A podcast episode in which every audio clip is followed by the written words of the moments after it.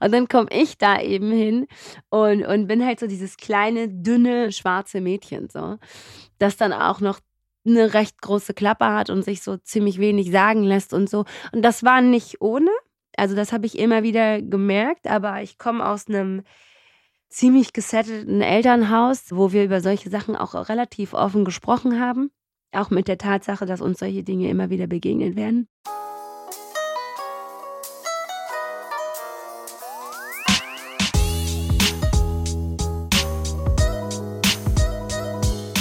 Vor dem Gespräch mit Hartmann muss ich noch einen kleinen Hinweis loswerden. Leider ist mir bei der Aufnahme ein dummer technischer Fehler unterlaufen, was dazu geführt hat, dass es manchmal so kleine Holperer gibt, also so Wortanfänger verschluckt werden. Wir haben es so gut wie möglich versucht auszubessern, aber das eine oder andere Mal wird es euch vielleicht doch auffallen. Sorry dafür.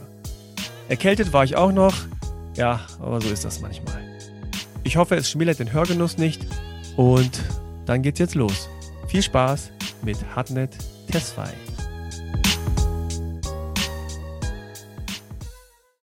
Herzlich willkommen zu einer neuen Folge von Halbe Kartoffel. Mein Name ist Frank. Ich habe heute einen Gast. Ich freue mich sehr auf Hartnett Tesfai. Hi. ja, schön, dass es endlich geklappt hat. Wir sind Ja. schon seit einiger Zeit in Kontakt, wie es immer so ist. Aber alles immer so busy. Und jetzt sitzen wir hier. Und das ist prima. Es ist schön. Du hast einen Hund mitgebracht. ja, die sitzt jetzt unterm Tisch und Wie ist heißt sei eigentlich? Ganz, ganz ruhig. Pepper ist das. Pepper. Pepper. Pepper mit A am Ende oder Ja, wie Salt and Pepper. Salt and Pepper? Tatsächlich wollte ich sie Lil Kim nennen, aber das wäre so zu lang gewesen, um sie im Park dann mit zu rufen. Foxy Brown hat auch nicht gepasst. Und dann sind wir bei schnell bei Salt and Pepper gelandet. Salt and Pepper's here und sie ist Pepper. Und gibt es auch noch Salt? Gibt's nicht, wird's auch nie geben. Ah, also ich nicht bei uns. Wir dachte, haben gibt vielleicht noch eine Katze, die Salt heißt. Nee, gar nicht. Uh -uh. Okay. Nee, nee, wir haben genug mit der Alten zu tun, die reicht uns. Die Alles reicht klar. Uns. Ja. Ja, man kennt dich aus Funk und Fernsehen, Mhm. von den Showbühnen des Landes. Du bist Moderatorin, ja, Journalistin, Ja. DJ. ja. War dein DJ-Name? Der war, jetzt lege ich nur noch als ich auf, Okay. äh, wenn man so erwachsen wird und so. Ah, ja, Ne? Früher war ich Klick-Klack. Klick-Klack, das war ein cooler Name. Ich mag den auch gerne, ja. Klick-Klack. Es klickt halt so cool. Klick-Klack. So, Klick-Klack, boom. Klick-Klack, boom, und ja. Klick-Klack, boom. Und aber auch so Klick-Klack mit den Absätzen und so. Ah, das ist- Ja, eigentlich cool. DJ Mhm. Klick-Klack. DJ Klick-Klack. Mhm. Gut, wir machen erstmal die Passkontrolle, wie Ja, immer. bitte. Ja, ja, naja, das ist ein bisschen schwierig, weil Aha. ich jetzt, Ja, warum? weil ich ähm, Ende letzte Woche geflogen bin, das ist noch nicht so lange her. Und da habe ich meinen Personalausweis einfach nur in die Handtasche geschmissen und da liegt er jetzt immer noch. Aber ich habe meinen rosanen Papierführerschein von 1998 dabei, mit einem Foto von 1998 und auch Augenbrauen von 1998, wie du siehst. Augenbrauen 1998 waren kaum existent, aber so war der Style. Ah, okay. Ja. Äh, äh, Ich bin da jetzt voll raus bei Augenbrauen. Was, was ist da anders? Oder Ja, ja, heutzutage trägt man die so ein bisschen, ich sag mal, präsenter. Die sind ein bisschen dicker, ein bisschen mehr da. Ich habe noch so richtig schön diese Strichaugenbrauen, die in den 90er Jahren, in den frühen Nullerjahren angesagt waren. Und ich bin Ah. so froh, dass die nochmal zurückgewachsen sind. Nicht, dass jetzt Augenbrauen irgendwas wahnsinnig Bedeutendes wären, aber sie rahmen ein Gesicht sehr ein. wir schweifen ab. Ja, Also, Hatnet Tesfai, Mhm. geboren, darf ich vorlesen? ja, Am 6.9.1979. ja, alte Frau. Ein bedeutendes Jahr. Mhm.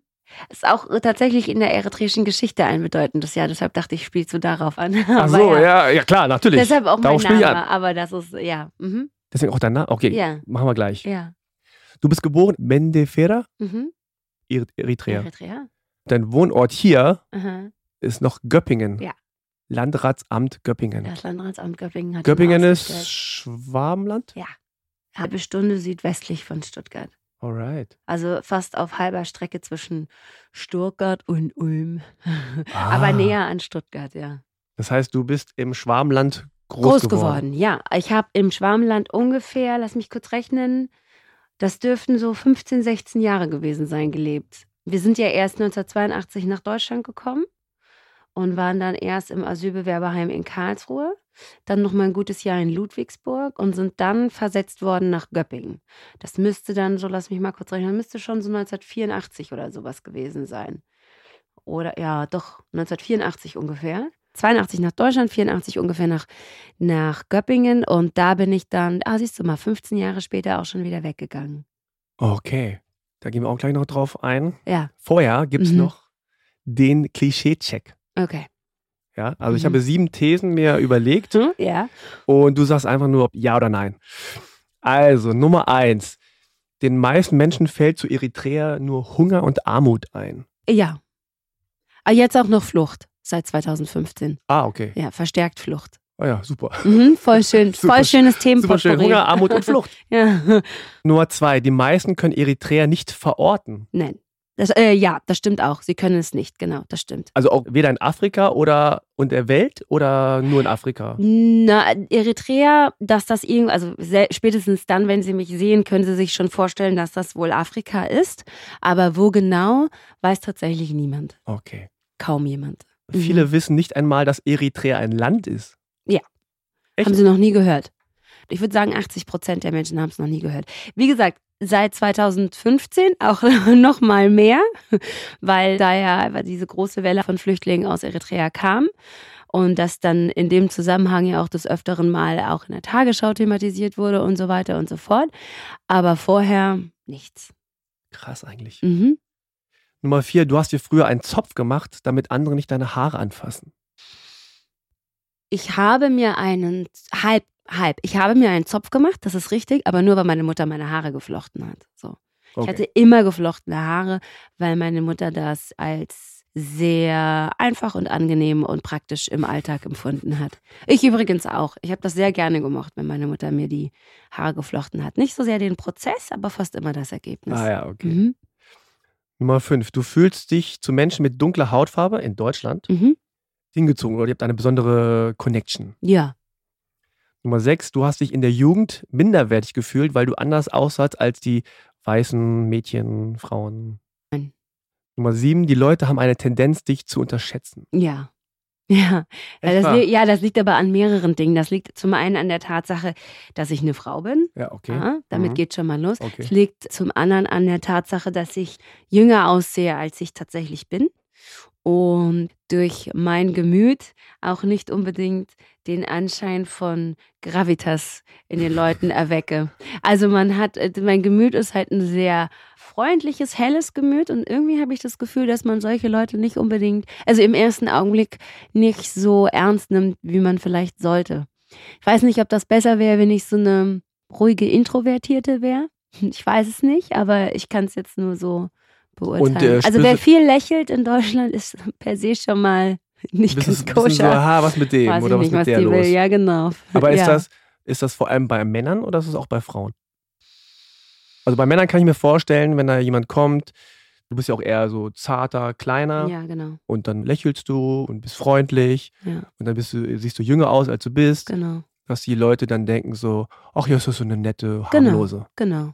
Also Männer vor allem. Männer vor allem, vor allem, aber auch Frauen natürlich. Aha. Also Frauen sind da ja auch nicht davor gewappnet, ne? Also Ja. in die in die Falle zu tappen. Das bin ich auch nicht, wenn ich da so eine, ja. Also ich bin auch nicht gefeit davor, irgendwie in, in solche Vorurteile zu kippen. Wer ist das schon so, ne? Aber ich glaube, ich, ich hinterfrage mich dann viel, viel schneller als die meisten anderen, gerade weil ich es eben aus der eigenen Erfahrung ganz gut kenne. Ja. Ja. Aber kriegst du dann auch noch auf diese Dinge so, ha, du sprichst ja gut Deutsch und also, also ich meine, manchmal habe ich das Gefühl, die sind so, die unterschätzen einen so stark, dass sie halt, also die, die, die sehen dich und die denken noch nicht mal, dass du vielleicht Deutsch kannst. Mhm. Dann kannst du Deutsch. Oh, und dann kannst du auch noch, Fehlerfrei. kannst du noch fehlerfrei Deutsch. Und dann hast du noch irgendwelche Akzent. Skills, Ja. weißt du? Mhm. Oh, das Abitur und du bist schlau oder. Also, das ist dann so, du kommst so von ganz unten, weißt du? Ja, ja. The only way is up, von da, wo ich herkomme. also so in der, in der Wahrnehmung zumindest. Nein, also lustigerweise, folgendes ist der Fall. Es ist, wenn ich alleine bin, ganz oft so, ne, dass ich da sehr, sehr, sehr schnell auch auf dieses, oh, äh, das ist ja aber gar nicht so furchtbar, wie wir dachten, so im ersten Augenblick, dass du darauf reduziert wirst. Wenn ich mit meinen Kindern unterwegs bin, lustigerweise, ist das immer noch mal was anderes, weil der Vater meiner Kinder ist ein sogenannter voller, eine volle Kartoffel sozusagen. Und ich sage immer top of the food chain. also so ein weißer, heterosexueller, christlicher Mann. So, Gut ne? aussehender Typ. Ja, gut aussehender Typ und so, ne? Und da ist es immer schon lustig. Also, das sieht man dann natürlich auch in, an unseren Kindern. Also, das heißt, wenn ich mit meinen Kindern irgendwo auftauche, gehen die meisten schon davon aus, dass ich wohl irgendwie zumindest einen deutschen Partner hatte, um diese Kinder zu zeugen. So, und dann sind die auch nicht ganz so überrascht, wenn ich mit denen rede, wie ich mit denen rede. Also das ist schon so lustig. Das fand ich dann ganz interessant.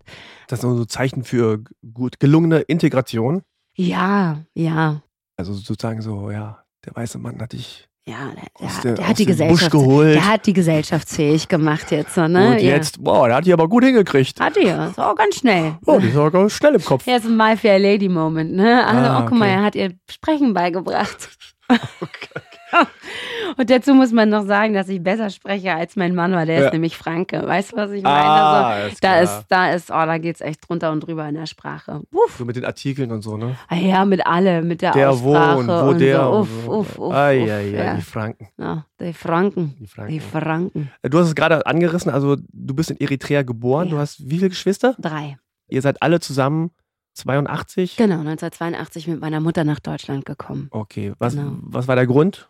Ja, also äh, zu dem Zeitpunkt herrschte in Eritrea ein, wenn man die einen fragt, Bürgerkrieg, wenn man die anderen fragt, ein Befreiungskrieg, je nachdem. Auf jeden Fall befand sich das Land im Krieg und meine Eltern fanden, dass das nicht der beste Platz ist, um Kinder großzuziehen. Und dann haben wir eine relativ lange Reise über den Sudan und Saudi-Arabien hingelegt. So, wo immer kurz einen Augenblick verweilt haben, bis man dann mal quasi weiterreisen konnte. Mein Vater ist zur See gefahren und wir haben uns dann quasi entlang des Roten Meeres bewegt, sodass es immer einfacher war für ihn, uns immer wieder zu treffen. So. Ach so, er war gar nicht dabei quasi. Er war zu der Äh, Zeit auf See. Der war immer mal wieder auf See so und hat aber, war aber tatsächlich nicht dabei. Den meiste, den, die meiste Strecke hat meine Mutter alleine zurückgelegt. Drei Kindern, äh, vier Kindern. Vier Kinder, ja. Du bist sozusagen die Dritte. dritte. Mhm. Zwei Brüder? Zwei. Achso, genau, wir sind zwei Mädchen, zwei Jungs Ja, okay. und kommen Mädchen, Junge, Mädchen, Junge. Ah, Also okay. ich bin quasi die dritte, das zweite Mädchen, das dritte Kind. Ach krass. Ja. Und also hast du denn irgendeine Art von Erinnerung dran? Also ich meine, du warst ja sehr, sehr klein. Genau, meine ersten Erinnerungen gehen im Asylbewerberheim in Karlsruhe los. Ja, an alles andere vorher kann ich mich nicht erinnern. Das sind meine ersten Erinnerungen, so mit knapp drei. Und woran erinnerst du dich da so? Auch an, also an, ich erinnere mich mh, an daran, wie das aussah. Das waren halt erst so lange, dunkle Gänge, ne, wo so links und rechts die Zimmer abgingen. Das war alles sehr spartanisch und so. Aber ich erinnere mich auch, lustigerweise, und ich glaube, das ist auch so ganz typisch für Kinder, einen guten Vibe. Ich erinnere mich daran, wie wir gespielt haben. Und da gab es durchaus auch Auseinandersetzungen, glaube ich, zum Beispiel, so zwischen den einzelnen Bevölkerungsgruppen, die dort untergebracht waren und so. Aber grundsätzlich erinnere, habe ich da jetzt keinerlei super traumatische Erinnerung dran. Die ist aber auch echt nicht, also wenn ich das jetzt mit den Erinnerungen von anderen Leuten vergleiche, die können sich oft an viel mehr in diesem Zeitraum erinnern, als ich es kann. Also so, das ist ganz komisch. Habt ihr denn unter euch Geschwister mal darüber geredet später? Also die Älteren haben wahrscheinlich andere Gedanken, Erinnerungen. Ja, ja. Also ganz komischerweise nicht, weil, weil wir halt dann auch tatsächlich einfach mit dem Ankommen beschäftigt waren. Ne? Also du bist ja dann auch immer, da ist ja gar keine Zeit, das wirklich so riesengroß zu reflektieren, weil kaum bist du da, schon musst du dich quasi mit deinem Leben auseinandersetzen und mit dem Ankommen und dem Zurechtfinden und all solche Dinge. Das passiert oder gelingt Kindern viel schneller als Erwachsenen. Und wir haben das auch jetzt als nicht so, also ich zumindest, weil ich einfach wirklich noch sehr klein war. Ich weiß, dass das bei meinen etwas älteren Geschwistern durchaus anders ist. Also mein, mein Bruder ist drei Jahre älter als ich. Das heißt, für den war das schon echt eine ganz andere Ja. Nummer. Und meine Schwester ist fünf Jahre älter als ich. Also die hat da nochmal, die hat auch richtige Fluchterinnerungen und solche Sachen. Ne? Genau, und, und also wir haben angefangen, uns als Erwachsene ein bisschen damit und Ja. miteinander auseinanderzusetzen, aber nicht so sehr als Kinder oder Teenager oder junge Erwachsene. Ich glaube, man irgendwann fängst du dann an, dich zu fragen, warum ich eigentlich so wie ich bin, so und Ja. dann gehst du halt auf Spurensuche und das ist bei uns auch passiert, genau. Aber dann halt viel später. Viel später, Ja, genau, klar. genau. Das heißt, ihr seid da so rumgebounced, sag ich mal, so Mhm. lapidar und mhm. Seid dann irgendwann in Göpping anscheinend Gelandet, gelandet genau, ja. und habt euch da niedergelassen und dann seid ihr Genau. zur Schule gegangen und Genau, Äh. da bin ich zu, also ich war da noch im Kindergarten einen Augenblick und dann bin ich in die Schule gekommen, im Schwabenland.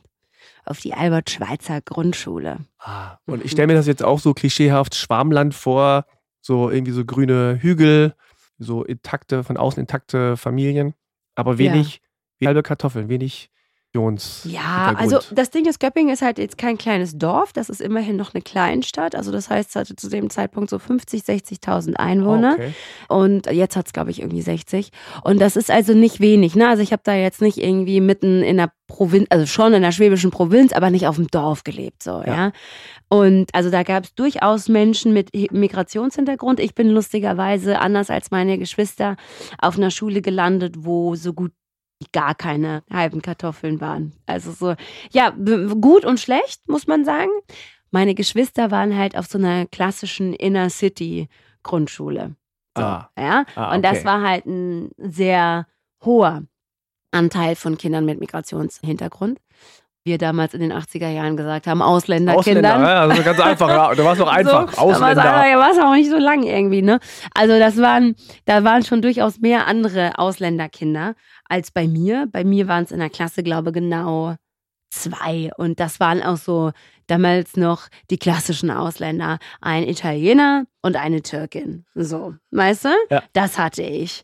Hm, Ich überlege gerade, ob ich dann irgendwann später, glaube in der vierten Klasse hatten wir dann noch einen arabischen Jungen. Genau, dann, der kam dann noch dazu und das war's. Kein Asiate, was ist los? Mhm. Okay. Und wie hast du das empfunden, deine Schulzeit? War das, war das, war das cool alles? Oder Ja, meine Grundschulzeit war sehr, war sehr cool. Also ich hatte da zwei, ist ja auch immer so die Frage, welches Glück du hast. Ne? Ich hatte da einfach ziemlich gute Lehrer, ein ganz ordentliches Standing an der Schule. Ich hatte ein sehr, sehr nettes Umfeld von Kindern, deren Eltern, glaube ich, alle in der Freiheitsbewegung waren. Weißt du, so das ja auch so. Das waren so die typischen schwäbischen Grünwähler, weißt du? So ah, okay. engagiert und so. Das war schon alles okay. Mhm. Wurde dann durchaus ein bisschen anders auf dem Gymnasium dann. Aber auch da, ich habe mich eigentlich in der Schule immer ganz gut zurechtgefunden. Schule ist mir leicht gefallen. So. Also du warst auch eine gute Schülerin. Ich war auch eine gute Schülerin, genau. Ich war eine gute Schülerin, hauptsächlich deswegen, weil ich gecheckt habe, wie bei uns zu Hause der Hase läuft.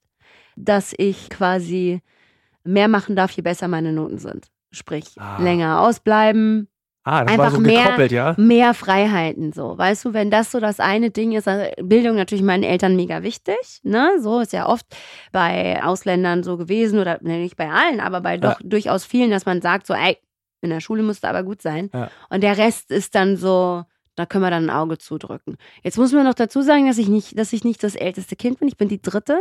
Ich konnte da auch so ein bisschen unterm Radar irgendwie lang segeln. Die großen Auseinandersetzungen haben meine haben meine älteren Geschwister ausgefochten mit meinen Eltern, bis sie bei mir ankamen und sowas dann irgendwie entscheidend bei mir wurde, waren die einfach schon müde. Haben sich auch gedacht, naja, die, die hat, ne, hat ganz gute Noten, da muss man uns wenig Sorgen machen. Ich war immer so das Kind, bei dem man sich so nicht so viele Sorgen gemacht hat. Ah, okay. So, weißt du, so das, so ein drittes Kind einfach. Ja, so. ja, ja, verstehe. Nicht das Nesthäkchen, das dritte Kind. So. Ja. Also das Nesthäkchen ist ja immer noch mal was anderes, weil ich habe noch einen jüngeren Bruder, der ist das Nesthäkchen. Aber ich war immer so, ne, ja. Aber natürlich, um, um jetzt noch mal auf diese Schulsituation zu sprechen zu kommen, das ist mir leicht gefallen. Das heißt aber nicht, dass das nicht schwer war. Ne? Weil am Ende des Tages kam ich da in eine Schule, die so derart weiß war, dass ich da sogar nach diesem einen Alibi-Türken gesucht habe oder so. Weißt du, es gab noch nicht mal einen Italiener, noch nicht mal einen Spanier auf dieser Schule, wo ich auch so war, was ist denn hier los? Leute, kommt schon so. Und dann komme ich da eben hin und, und bin halt so dieses kleine, dünne, schwarze Mädchen so, das dann auch noch eine recht große Klappe hat und sich so ziemlich wenig sagen lässt und so. Und das war nicht ohne. Also das habe ich immer wieder gemerkt, aber ich komme aus einem ziemlich gesettelten Elternhaus, wo wir über solche Sachen auch relativ offen gesprochen haben. Auch mit der Tatsache, dass uns solche Dinge immer wieder begegnen werden, wie wir dann damit umgehen sollten. Und das konnte ich dann ganz gut stecken. Also du wurdest da aber jetzt nicht sozusagen gemobbt oder das war jetzt irgendwie so, guck mal, die ist ja total komisch oder anders, sondern das war eher so, ein, so eine Art Exoten. Dasein. Ja, Exotendasein. Danke, dass du nicht Exotenbonus gesagt hast. Es war Ja. tatsächlich so ein Exotendasein. So ein bisschen so, ja, das ist halt, das ist halt so, das ist halt unsere Schwarze. So, Ja, weißt du, so ein bisschen das, ne? Was oft nicht böse ist, manchmal durchaus böse war. Und, und also ich habe da schon so, Sachen eben gehört, so von wegen, ja, das ist dann, ja, das ist halt so dein Bonus dann. Da denke ich mir mal, sag doch genau, welchen Wie- Bonus. welcher Bonus nochmal genau? Genau, welchen Bonus nochmal Äh. genau, Bruder. Nochmal, sag nochmal, Sis, ich hab's nicht verstanden. Das kam durchaus immer wieder und so. Und dieses, naja, du kannst ja eh machen, was du willst hier, so, ne? Und ich so, Last time I checked, I couldn't, aber okay. Solche Sachen so, ne? Aber Ah. nichts, also auch durchaus den ein oder anderen so blöden Kommentar, weißt du? Ich kann mich noch daran erinnern, dass ich ganz neu auf der Schule war, bin ich irgendwann mal den Gang lang gelaufen und dann hat mich irgendjemand angeguckt und hat gesagt, hat's hier gebrannt? Oh. So nach dem Motto, ne, warum sind die so verkuckelt? Wo ich dann auch so dachte, Und das sollte ein Scherz gewesen sein? Ja, ein ja, ja. schlechter Scherz? Ja, ja, ja, genau. Das ist ja oft so. Oft ist ja dann, Ah. du kennst sie ja selber, ne? Ja, oft ja. ist das ja dann alles immer irgendwie total lustig gemeint. Und du denkst dir so, ah, guck mich mal an, ich lache Ja. überhaupt nicht. Das ist Weißt halt du? lustig für dich. Aber Ja, frag mal mich So, ganz kurz. Ich lache nicht. Ich lache nicht, weil es gar nicht ist lustig ist. Genau, solche Sachen halt. Warst du gut in Sport? Ja. Also auch nicht in allem. Ja. Das Klischee bedienend war ich Ja. nicht so gut im Schwimmen, wie du dir vorstellen kannst, Ja. aber einfach auch nur, weil ich es nie richtig gelernt habe. So, Aber ne? gab es da auch solche Sprüche wie, ja, ist ja klar, dass du gut tanzen kannst oder dass, gut, dass du gut laufen kannst? Oder? Hanne, du kannst doch bestimmt gut singen. Ah, du bist doch auch bestimmt so eine ganz gute, ihr, ihr, ihr, ihr Ostafrikaner, ihr seid doch auch bestimmt so eine guten Langstreckenläufer. Und das bin ich. Ja. ich bin eine ganz gute Langstreckenläuferin. Ja, und das ist dann immer so ein bisschen so tricky, wo man auch so denkt, ja, wie, wie, Mist, jetzt bin ich so im Klischee Ja, drin. So, stimmt. Ja, leider. Muss ich ja. leider sagen, ja. ja. Ich kann gut singen, ja. Ich kann ich gut kann, ich tanzen, kann ja. Ich kann ich kann tatsächlich nicht singen. Ja. Mhm. Aber kann mich auf jeden Fall sehr gut bewegen. Ich meine, die Sache ist ja halt so, das wird dann oft so der Herkunft zugesprochen oder der Rasse ja, oder der Ethnie. Und dann wird halt gesagt, ja, du bist halt eine gute Langstreckenläuferin, weil du aus Eritrea bist. Mhm. Aber man wird halt keine gute Langstreckenläuferin, wenn man nicht trainiert. Genau. Ja, wenn man nicht dafür was tut. Aber es wird halt so abgewertet, von wegen, du musst ja nichts dafür tun. Genau, ich muss, also genau, das, das Ding, ja, Du muss musst einfach nur laufen und ja, es liegt dir so im super. Blut. Ja, und hängen. auch, ja, kannst dich einfach bewegen. also Wir auch halt. dagegen müssen uns total anstrengen. Ja, Ja? ja. Aber ja. du hast ja einen Vorteil, Mhm. dass der Vorteil vielleicht nur sehr, sehr minimal ist oder vielleicht auch gar keiner da ist direkt. Das ist, weißt du, ich, ich stehe auch nicht auf und bin dann irgendwie zwei Jahre alt und kann, kann plötzlich Kung Fu. Mhm. Weißt du, einfach Mhm. so. Oh, Du bist plötzlich so, kommt so, Du bist doch bestimmt super in Mathe, oder nicht? ja, kommt plötzlich so, zack, oh, einmal eins. Ja. Habe ich nie gelernt, aber ich kann's. Ich kann. Bam. Bam. Weißt so. du, einfach so. Oh, Weil ja. ich Schlitzaugen habe. Zack, zack. So. Also, das ist halt so, so, so Quatsch, aber es gibt halt sehr, sehr viele Leute, die so, die sowas denken. Ja, ich glaube, es hat auch immer viel mit dem eigenen Komplex zu tun. ne? Also, das ist, ist immer der eigene Komplex oder die an, eigene Minderwertigkeit, dass du irgendwie so Meinung bist, ja, das ist aber auch, das ist ja, es ist ja unfair, weil also du kannst ja äh, so, weißt du, für mich ist das total schwer und äh, deshalb bin ich da vielleicht nicht so gut, aber du, das ist ja voll einfach für dich, so, weißt du, oh, du bist doch bestimmt so voll der geborene Naturwissenschaftler, du kannst doch total super mit, aber weißt du, wie schwer das für mich ist? So, das heißt, wenn ich irgendwie so eine halbwegs passable Performance abliefer, wiegt die eigentlich mindestens genauso gut Ja, wie das, was ja. du gemacht hast, weil für mich war der Weg hierhin ja viel schwerer. Lustigerweise gilt es andersrum aber nicht so. Ja, ja, weißt du so, wenn es dann um dich geht, geht das andersrum nicht so. Ja, wieso? Wir haben doch alle die gleichen Grundbedingungen, dann streng dich halt an, so, ne? Ja. Naja, egal. Und zu Hause bei deinen Eltern haben die dir bestimmte, natürlich haben sie dir bestimmte Werte mitgegeben, aber was, was waren das für Werte? Haben die, gab es, keine Ahnung, so Familienplenum, es kommen alle zusammen an den Tisch und jetzt? Oder wie, wie lief das, ab? Ja, ja, also sagen wir es mal so, meine Eltern jetzt da keine so Pep-Talks mit uns Ja, ja. gemacht, ne? Also wo Mhm. du dich dann so hinsetzt und sagst, so komm, jetzt, jetzt auf geht's los und so. Oder so, wir setzen uns jetzt hin und haben einmal The Talk, weißt du, ja. so lass uns über Race Relations in Deutschland reden oder so. So reflektiert muss man ganz ehrlich sagen, waren meine Eltern natürlich nicht, ja, das ist auch äh, vielen Dingen geschuldet. Aber was meine Eltern sehr wohl verstanden haben, ist, dass sie uns in einen ziemlich feindselige Umgebung gebracht haben.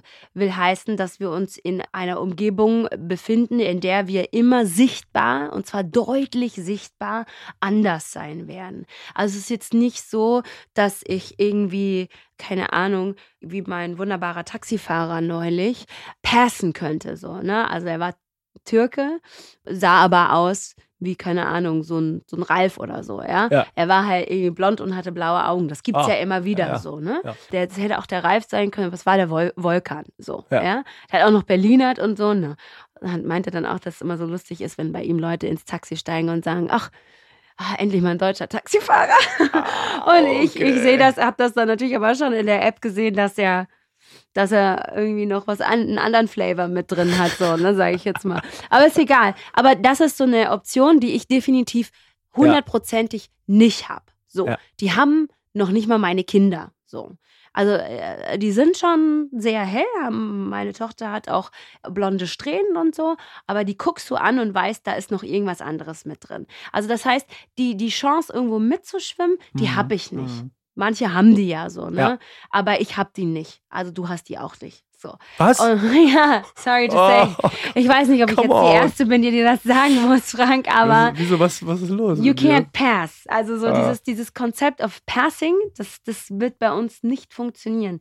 Und in dem Zusammenhang ist es auf jeden Fall eine Umgebung, in die sie uns bringen, in der wir immer auffallen werden, in der wir immer, bevor wir irgendwas gesagt oder, oder getan oder was auch immer haben, wo es dann schon eine, ein vorgefertigtes Set von Meinungen, bewusst oder unter, unterbewusst, unbewusst, über uns gibt.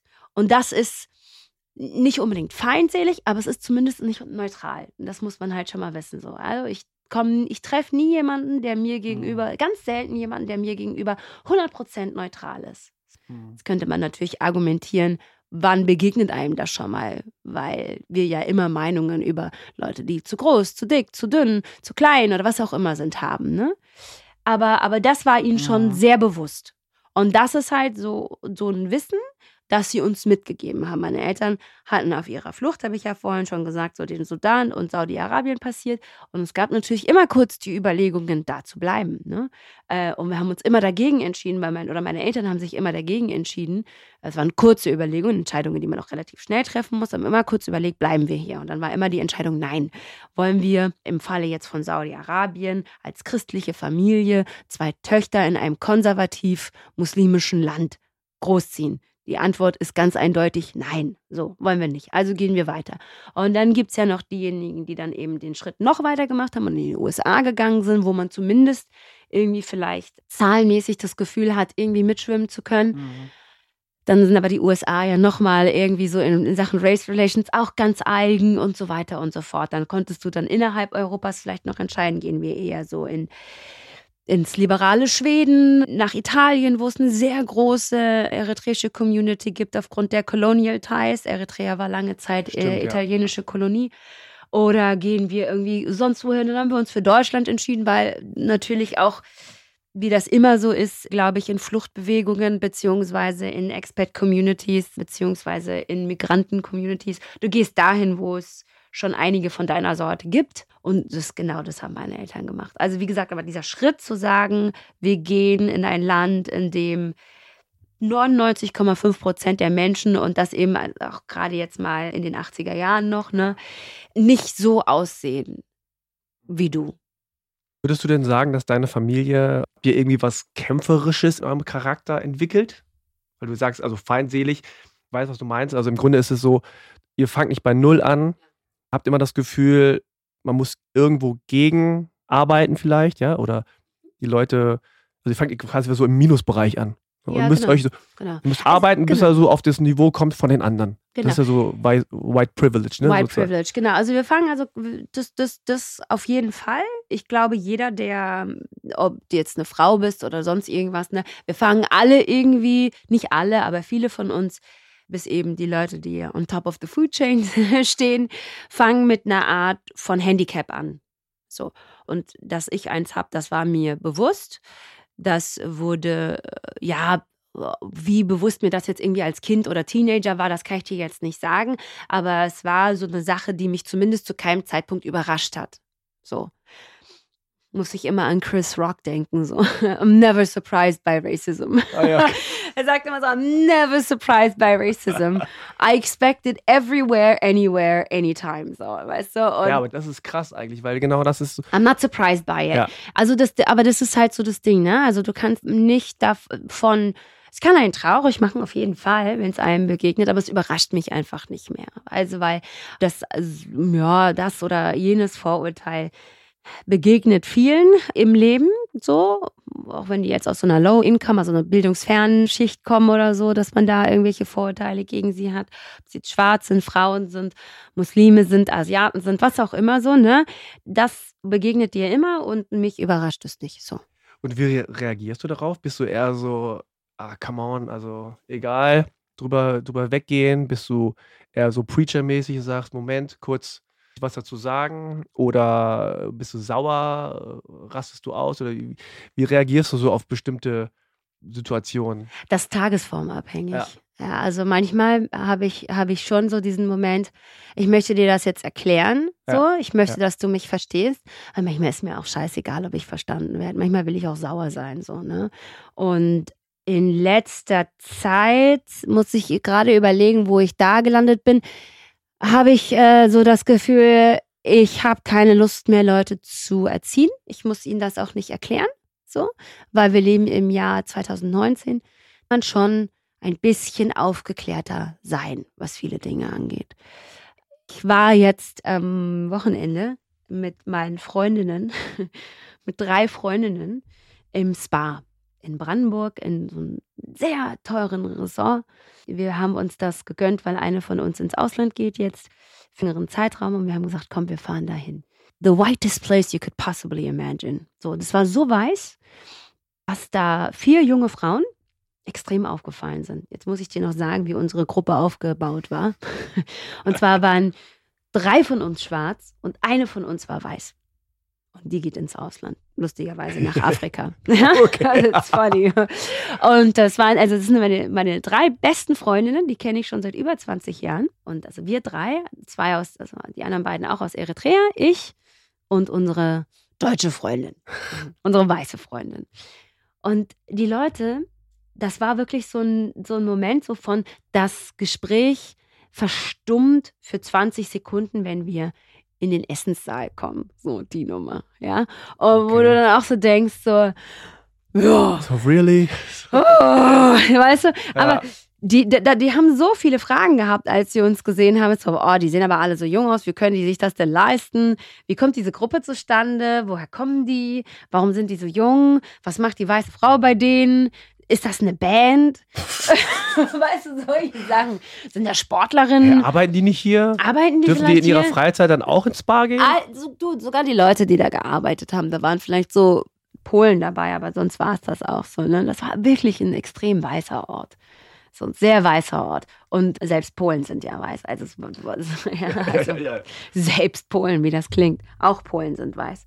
Also insofern, das, das war schon echt interessant. Und ich hatte dann zwei verschiedene Varianten, damit umzugehen. Und das hat immer, das, das hat immer sehr geswitcht, also wie, welche, für welche Variante ich mich entschieden habe. Das hatte auch was mit Sympathie zu tun. Also wenn, wenn mich jemand ähm, dann wirklich so unangenehm angeguckt hat, habe ich einfach wirklich so ganz lange zurückgestarrt, bis die weggeguckt haben. Auch so mit stehen bleiben und umdrehen. naja, weil das ja die Leute auch machen. Was meinst du, wie viele ja, Leute schon stehen geblieben und äh, mich äh, stehen geblieben sind und mich angestarrt haben in meinem ganzen Leben? Also bleibe ich auch stehen und starre dich an, als ob du irgendwie so was ganz Besonderes wärst. Ja, und dann ist die Reaktion immer so, was, was, was ist mit der los? Wie ja. starrt mich so an? Ja, genau. So, aha, du warst zuerst, aber okay, das check okay. nicht. Ja. Und zu anderen habe ich dann immer so ganz freundlich Guten Tag gesagt so und das war dann so so entwaffnend, dass die sofort auch waren so ach ja, also ja, guten Tag, ja. So. Also das hatte war aber so, das konnte ich dir nicht sagen, wofür ich mich entschieden habe. Aber sagen wir es mal so, je älter ich werde, desto mehr habe ich das Gefühl, ich muss eine konstruktive Art finden, um darüber zu reden. Also klar kann ich immer noch sauer sein, klar kann ich mir irgendwie einen Spaß draus machen, die Leute irgendwie zurück anstarren, bis es ihnen unangenehm ist und sie dann weggucken. Auf der anderen Seite denke ich, wenn es, wenn es die Möglichkeit für einen Austausch gibt, dann sollte ich den auch wahrnehmen, weil ich das Gefühl habe, anders kommen wir überhaupt nicht weiter. Also ja. das ist auch so eine Sache, die ich irgendwie so mit, mit meinem Instagram-Account jetzt irgendwie so gelernt habe, dass ich da einen Weg finden muss, diese Sachen zu thematisieren, ohne dass die es eigentlich betrifft, zumachen. Ne? Weil Stimmt, ja. man sagt im Englischen, I don't want to end up preaching to the choir. Weil die sind eh schon auf meiner Seite, so, ne? Die wissen, wovon ich spreche und so weiter und so fort. Also es sind so Leute, die, die du erreichen musst an denen man dann immer so denkt, oh, ich will aber auch, dass die mir zuhören. Ich will, dass sie das verstehen. Ich will aber, dass die sich auch Mühe geben, mich zu verstehen. So, ne? Aber ich will denen das jetzt nicht so all the way zutragen. Hier, guck mal, das ist so ganz, das sind so, so leicht verdaubare Häppchen, die kannst auch du vertragen. Und die bittere Pille habe ich in viel irgendwie, so, ne? So ist es gar nicht. Aber wir, aber es gibt einfach Dinge, die, die, die müssen bestimmte Teile unserer Bevölkerung verstehen. Und nicht, weil sie sonst zu, weil sie sonst zu blöd sind, sondern weil sie einfach schlicht und ergreifend noch nie in ihrem ganzen Leben damit konfrontiert waren.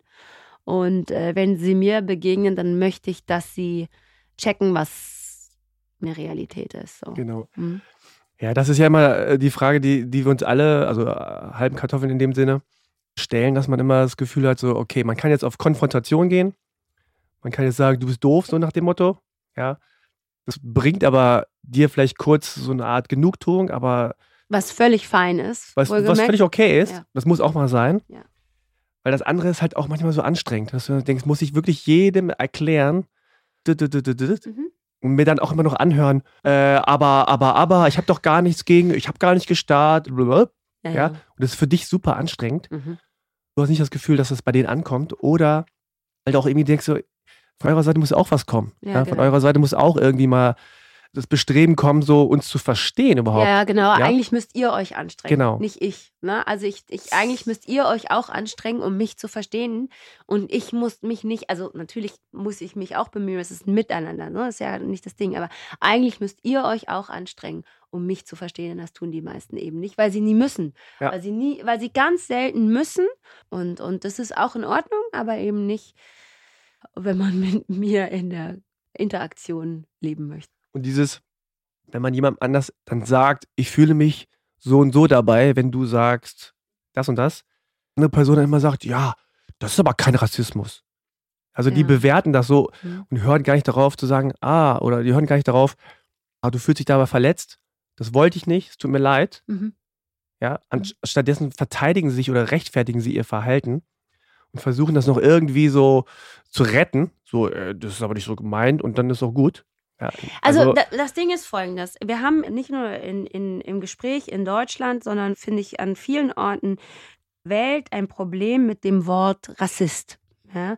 Also keiner möchte als Rassist bezeichnet werden. So, da gibt es ja ganz viele Begriffe, mit denen man dann so drumrum arbeiten könnte, aber keiner ist ein Rassist. Ich bin kein Rassist. Ja, so dass aber es bestimmte Dinge gibt, die du sagst, tust, die durchaus rassistisch sind und dich eigentlich, wenn man es genau nimmt, in dem Augenblick auch zum Rassisten machen. Das ist so eine Sache, die die gar nicht verstehen. So, also man kann durchaus rassistische Dinge tun, ohne ein Rassist im, im, im allgemein gebräuchlichen Verständnis zu sein. Das ist auch das Problem, dass wir das Wort Rassist, das ist so negativ behaftet, so, das möchte natürlich keiner sein, weil das heißt, dann hasst man alle Leute, die so und so sind, das tue ich ja gar nicht. Und, und man hasst sie bewusst, ohne irgendwie zu akzeptieren, dass es durchaus auch unbewusste Mechanismen gibt, die an der Stelle arbeiten können und die dich dann auch zum Rassisten machen, ohne dass du in die Welt hinausgehst und sagst, ich hasse alle Leute, die so und so sind. Man versteht nicht, dass ein System rassistisch sein kann, sondern sagt dann immer irgendwie sofort, ja, aber hm, das, das, das macht das Sprechen über Rassismus wahnsinnig schwer. So, ja, weil, weil es da so viele Red Flags in dem Gespräch gibt und auch so hoch emotionalisierte Red Flags, dass eine Konversation über das Thema Rassismus, Rasse, Rassisten, was ist rassistisch und so weiter und so fort, wie so ein Spießrutenlauf wird. Und man im Grunde genommen, wenn man das Thema ansprechen möchte, und zwar erstmal komplett wertfrei beziehungsweise emotionslos ansprechen möchte, sofort mit ganz vielen Gefühlen konfrontiert ist von deinem Gegenüber, wo du doch da sitzt und denkst, Digga, du hast mich gerade verletzt. Du hast gerade irgendeinen Scheiß zu mir gesagt, der mich zutiefst verletzt hat. Wie ist es denn passiert, dass wir in diesem Gespräch, dass du in unserem Gespräch der Beleidigte bist? Ja. Ist das passiert so? Und das ist das, was das Thema auch oft so ermüdend macht und auch für die Leute, die äh, von Rassismus betroffen sind, auch so mühsam macht. Ne? Auch so, also wirklich, wo du so denkst, Digga, ich habe keinen Bock. Wenn ich jedes Mal damit irgendwie mit so, mit so einem jammernden Häufchen Elend, das ist jetzt ganz überspitzt gesagt, ne, konfrontiert bin, habe ich da gar keine Lust mehr drauf. Ja. Natürlich sind das nicht oft, äh, sind das eher so Leute, die dann sofort in die Defensive gehen, weil sie sich in eine bestimmte Ecke gedrängt fühlen. Und wenn man es, wie gesagt, ganz genau nimmt, haben sie sich da selber mit dem, was ja. sie gesagt oder getan haben, reinmanövriert. Ja. Aber sie fühlen sich von dir in diese Ecke gedrängt. Und das ist das, was so schwierig ist. Das ist halt einfach auch so ein großes Wort. Genau. Rassismus, ist, ja. Rassist. Ich war letztens in einer Schule und habe da so einen Podcast-Workshop gegeben. Und da ging es um das Thema Rassismus, Diskriminierung. Mhm. Habe ich so die Kinder gefragt, oder was heißt Kinder, die waren alle schon so 18, 19, mhm. war so ein Berufskolleg. Habt ihr schon mal Rassismus erlebt? Mhm. Also, nö. Ja, weil mir noch keiner weißt du? auf der Straße begegnet ist, der mir gesagt hat, geh doch dahin zurück, genau, genau. wo du genau. hergekommen bist. Und dann fängst du aber an, so nachzubohren. Und dann erzählen die alle Geschichten, wo du denkst, äh, das ist eigentlich Sorry, Rassismus, ne? ja. ja. Also wenn jemand sagt, irgendwie nimm dein Kopftuch ab, oder wenn jemand sagt, so, was willst du hier, weil er türkisch aussieht und er will irgendwie einen Kurs machen und der nicht irgendwie zusammenkriegt, dass der türkisch aussehende Mensch einen Kurs machen möchte, das ist das irgendwie auch Rassismus. Das ist eindeutig Rassismus. Ja. Und das ist eben das Problem, dass die Hoheit, also die Deutungsgewalt über das Wort Rassismus so gehijackt wurde von Leuten, wo man sich dann auch so denkt, warte mal, nein, aber du darfst nicht definieren, was das ist, so, ne? Und du darfst nicht definieren, dass das immer eine bewusste Angelegenheit, immer von einem Individuum ausgehend ist, die immer darauf ausgerichtet ist, dich zu verletzen. So, das sind so diese drei Schlüsselmerkmale, die es gibt im, im Rassismus. Es ist immer ein Individuum, es ist immer ein Individuum, das das bewusst macht und es ist immer ein Individu also eine, eine Tat, die darauf abzielt, dich zu verletzen. Wenn diese drei Dinge nicht gegeben sind, ist es kein Rassismus. Und dass das aber natürlich auf so ganz vielen verschiedenen Ebenen stattfindet, da sind die raus. Und da frage ich mich auch mal so, wer hat denn bestimmt, also es ist, es ist nicht deine Definition ja. von Rassismus, die stimmt, weil es gibt so viele andere Dinge und so viele andere Wege, wie das einen treffen und finden kann. Und das muss man den Leuten sagen. Also es ist so, es ist so ein, ein Thema, wo, wo Leute dann immer schon so oh, sind, ne? Ja. Weil ich bin ja kein Rassist. Und denke mir, ja, okay. Seid doch nicht alle so empfindlich, ne? Ist auch immer so. Äh. Wer hört denn schon gerne über sich, ja, ich lebe in einem System, das mich bevorteilt. Ja. Also ich bin, habe ständig in meinem Dasein einen Vorteil anderen gegenüber. Das, das Ding ist ja, die, die Leute äh, checken ja nicht, dass sie einen Vorteil haben. Genau. Weil sie nicht checken, dass jemand einen anderen Nachteil hat. Mhm. Erst wenn sie das raffen, mhm. erst wenn sie sehen, du erlebst das, das und das, okay, dann checken sie erst, dass sie einen Vorteil haben. Genau. Aber wie ist denn das bei dir gewesen, also jetzt in der Pubertät oder so, mhm. wo dann wahrscheinlich, nehme ich an, auch so dieses Back to the Roots oder so ein bisschen Wer bin ich, Identitätsfragen aufkamen. In welche Richtung bist du da gegangen oder hast du das irgendwie, wie hast du das erlebt? Also ich, ich habe das Glück und äh, lustigerweise ist es jetzt in, der, in, in, in meiner jetzigen Situation doch nochmal irgendwie so eine andere Sache geworden, aber dazu später. Ich hatte das Glück, dass ich in einer sehr starken eritreischen Community aufgewachsen bin. Also das heißt, meine Eltern waren wahnsinnig engagiert bis zu dem Punkt, dass unsere Wochenenden aus ihrem Wochenendprogramm ja, ja, bestanden. Okay, so, wir mussten einfach quasi mitgehen. Was aber bedeutet hat, dass wir uns da sehr gut und aufgehoben gefühlt haben, auch sehr verstanden gefühlt haben in so einem, ja, in, in wie so, so einem warmen Bett von Menschen, die genauso sind wie ich, die genauso de, den gleichen Erfahrungshintergrund haben und glaube, dass es auch deshalb kein Zufall ist, dass meine zwei besten Freundinnen auch Eritreerinnen sind, so, ja. Und meine dritte ist eine sehr empathische, ganz kluge weiße Frau, so. Deshalb hatte ich irgendwie nie damit zu kämpfen, irgendwie, dass ich mich gefragt habe, wer bin ich? Mag ich mich? Mag ich mein Eritreisch sein? Ich kann auch ziemlich gut Tigrinya zum Beispiel und fühle mich nach wie vor in einer Masse von eritreischen Menschen extrem gut. Ich fühle mich da sehr zu Hause, sofort. Ich fange dann auch sofort an, Tigrinya zu reden. Also das ist, das ist durchaus eine Sache, die mich nach wie vor sehr begleitet und sehr geprägt hat. Also das heißt so dieses so, dass ich in meinem Alltag verhältnismäßig wenigen, also von Montag bis Freitag quasi verhältnismäßig wenigen schwarzen Menschen oder Eritreern begegnet bin, das hat da keine Rolle gespielt. Und also nicht falsch verstehen an der Stelle. Ich hatte natürlich wahnsinnig gute, auch deutsche Freunde so, ne? Ich glaube aber, das war so ein, so ein Alter, in dem man das noch nicht so wirklich irgendwie hinterfragt hat, indem man auch noch nicht so richtig sich angeguckt hat und da die Unterschiede zu den anderen irgendwie, die merkst du natürlich, ne? Ja. Es sind oft so ganz andere, in meinem Fall waren das auch oft ganz andere finanzielle Möglichkeiten, ne? die die hatten. Und wir hatten einfach sehr wenig Geld. So da haben natürlich immer das Beste draus gemacht, aber das sind so die Unterschiede, die sich da so aufgetan haben. Aber ich persönlich in meiner Identität war immer wahnsinnig gefestigt. Ich habe auch zum Beispiel sehr spät erst einen deutschen Pass bekommen. Ich glaube auch ah. 19, 1998, irgendwie sowas. Ah, okay. Sehr spät, weil ich bis dahin irgendwie keine richtige Notwendigkeit gesehen habe. Ich habe bis dahin super gut ohne gelebt und so und habe auch nicht verstanden, warum das jetzt irgendwie wichtig für mich wäre. Dann hat mein Vater gesagt, komm, wenn du jetzt, bevor du anfängst zu studieren, mach das mal. Ich glaube, das das wird besser sein. Und wenn wir ganz ehrlich sind, bist du auch schon sehr deutsch. Aber das ist noch ein anderes Thema. Also für meine Eltern sind wir natürlich total deutsch, ist klar. So, ja. Also das habe ich erst sehr spät gemacht. Mein Vater hat natürlich recht behalten. In der Uni hat mir das das Leben extrem erleichtert. Ja, das ist schon leicht, auch mit dem Reisen und so innerhalb von Europa. Genau. Ja, ich glaube, es ist wichtig, dass also dass man halt sich nicht allein fühlt. Genau. Ja. ja. Und das war bei dir nicht der Fall. Du hattest eine Familie, du hattest aber auch eine Community. Mhm zum Beispiel auch ähnlich. Wir hatten auch, äh, meine beiden Elternteile sind koreanisch und es gab auch so eine koreanische Community in Hannover mhm. oder in Deutschland. Und da bist du immer mit Leuten zusammengekommen, die auch so sind wie du. Mhm. Also die exakt so sind. Genau. Auch zweite Generation und so weiter. Und das hilft natürlich. Das ist halt anders, habe ich auch in Gesprächen schon gehabt, dass Leute gesagt haben, ich war komplett allein in dem ja. Dorf. Ja. Ich glaube, dieses, dieses Gefühl von, von ständiger Otherness, das macht was mit einem. Und ich glaube sowohl, dass du eben diese Inseln von kompletter Akzeptanz hattest in deinem Leben, das hatte ich eben auch. Das ist ganz entscheidend. Also auch für das Selbstbewusstsein, das Selbstverständnis. Und für mich, also das klingt jetzt ganz hart, man hatte dann auch irgendwie als jemand, der diesen, diesen Hafen hat, ich weiß nicht, wie es dir ging, dass man dann auch immer so arrogant, mitleidig fast so auf Strayed Kids geguckt hat, so, ne, wo du immer gesagt hast, ach, ist auch ganz schön verwirrt, ne, der Arme so, ne, so ein bisschen, oh, weiß weiß auch nicht, wo er zu, wo er hingehört.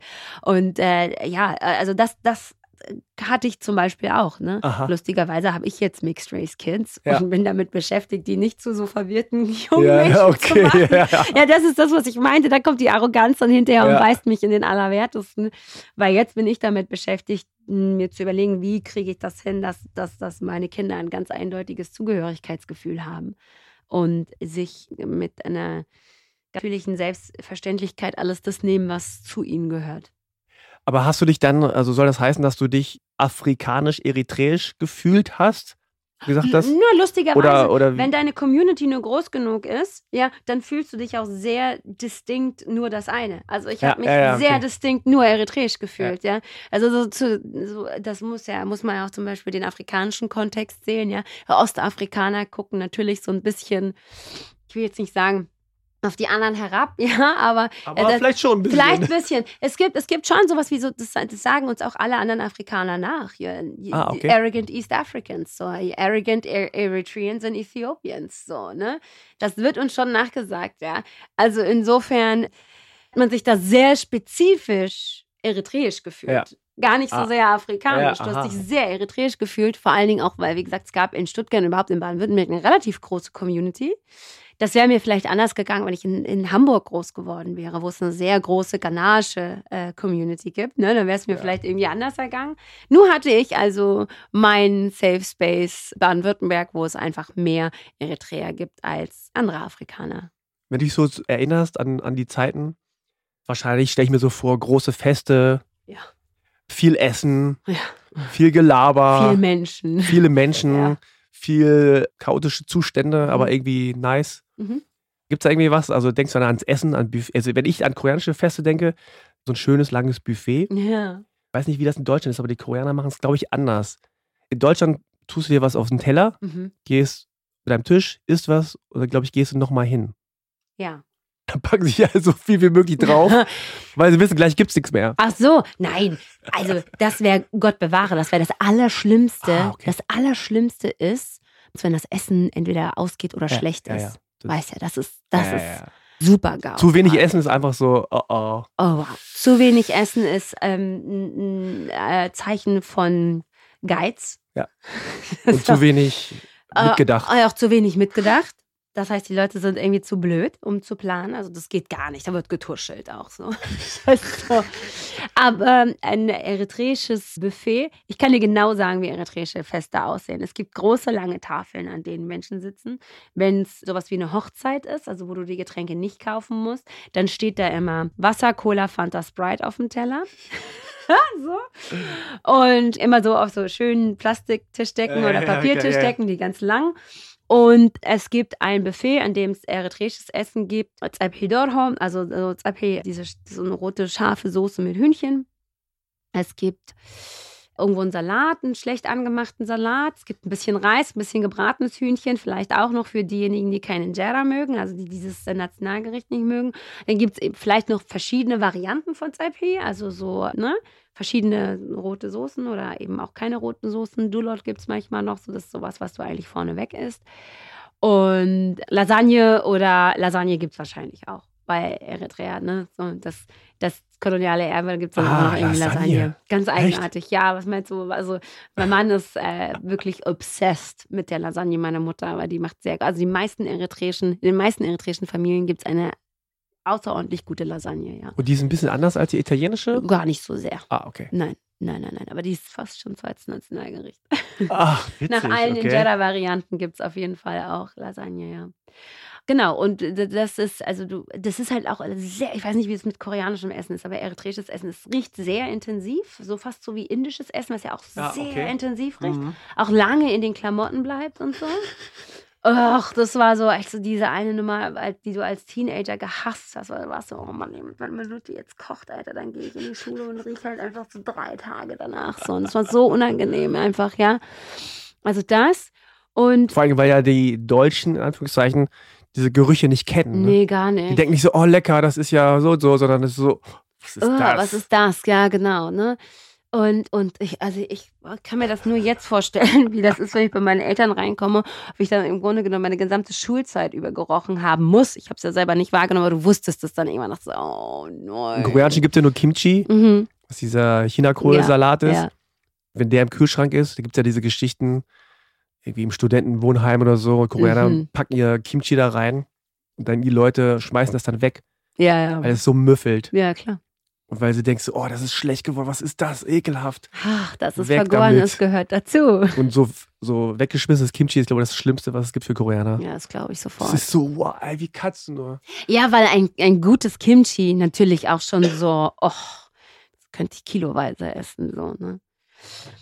Dann äh, gehst du, um da noch auf die Ausgangsfrage zu kommen, du gehst einmal ans Buffet, weil die eritreischen Portionen, also das, das eritreische Essen ist halt relativ distinkt. Du hast eine, Pla- ein, Till, einen Teller, da kommt Injera drauf, das ist eine Art Fladenbrot. Auf das Injera kommen die verschiedenen Sachen drauf und das kannst du dir eben so voll machen, wie du möchtest. Und dann kannst du dir noch extra Injeras mitnehmen, falls dir, weil du das immer so ein bisschen so wie arabisch, ne, so, Ja. du musst immer so ein bisschen mit einrollen und dann du isst mit den Händen, das heißt, du musst auch immer gewaschene Hände haben und genau, und du, du isst mit den Händen, kannst also noch ein extra Injera mitnehmen und das muss dann reichen.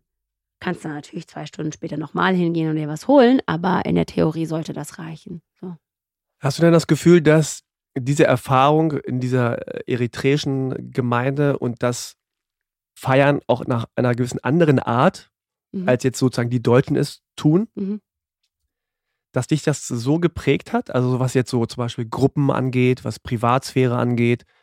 Also bei mir ist es tatsächlich so, dass ich das Gefühl habe, in meiner Jugend und Kindheit gab es immer so viele Feste mit vielen verschiedenen Familien, vielen Kindern, vielen Jugendlichen.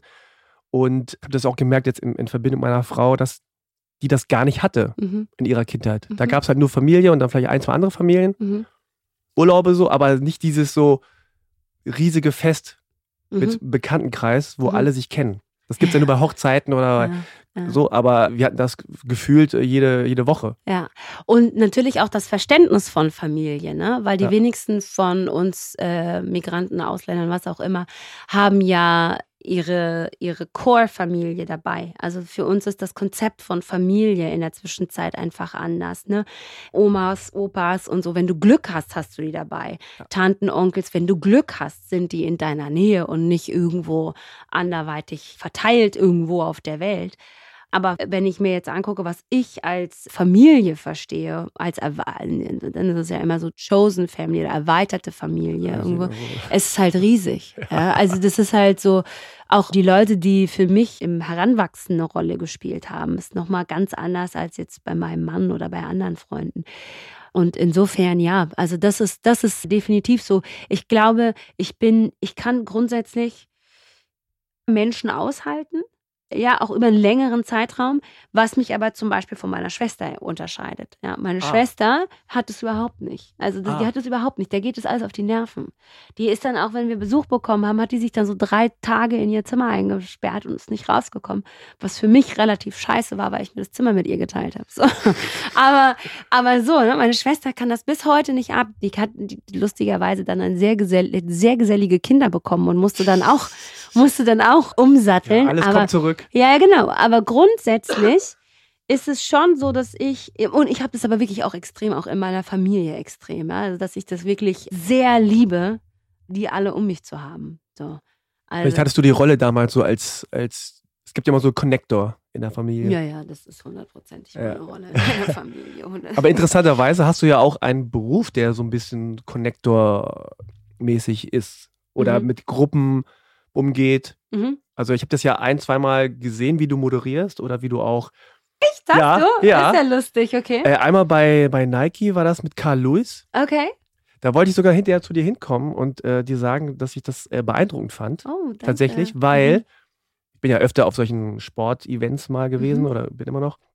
Und da gibt es ja immer diese zwei Minuten, drei Minuten, der Star kommt kurz rein und gibt so eine Art Interview. Mhm.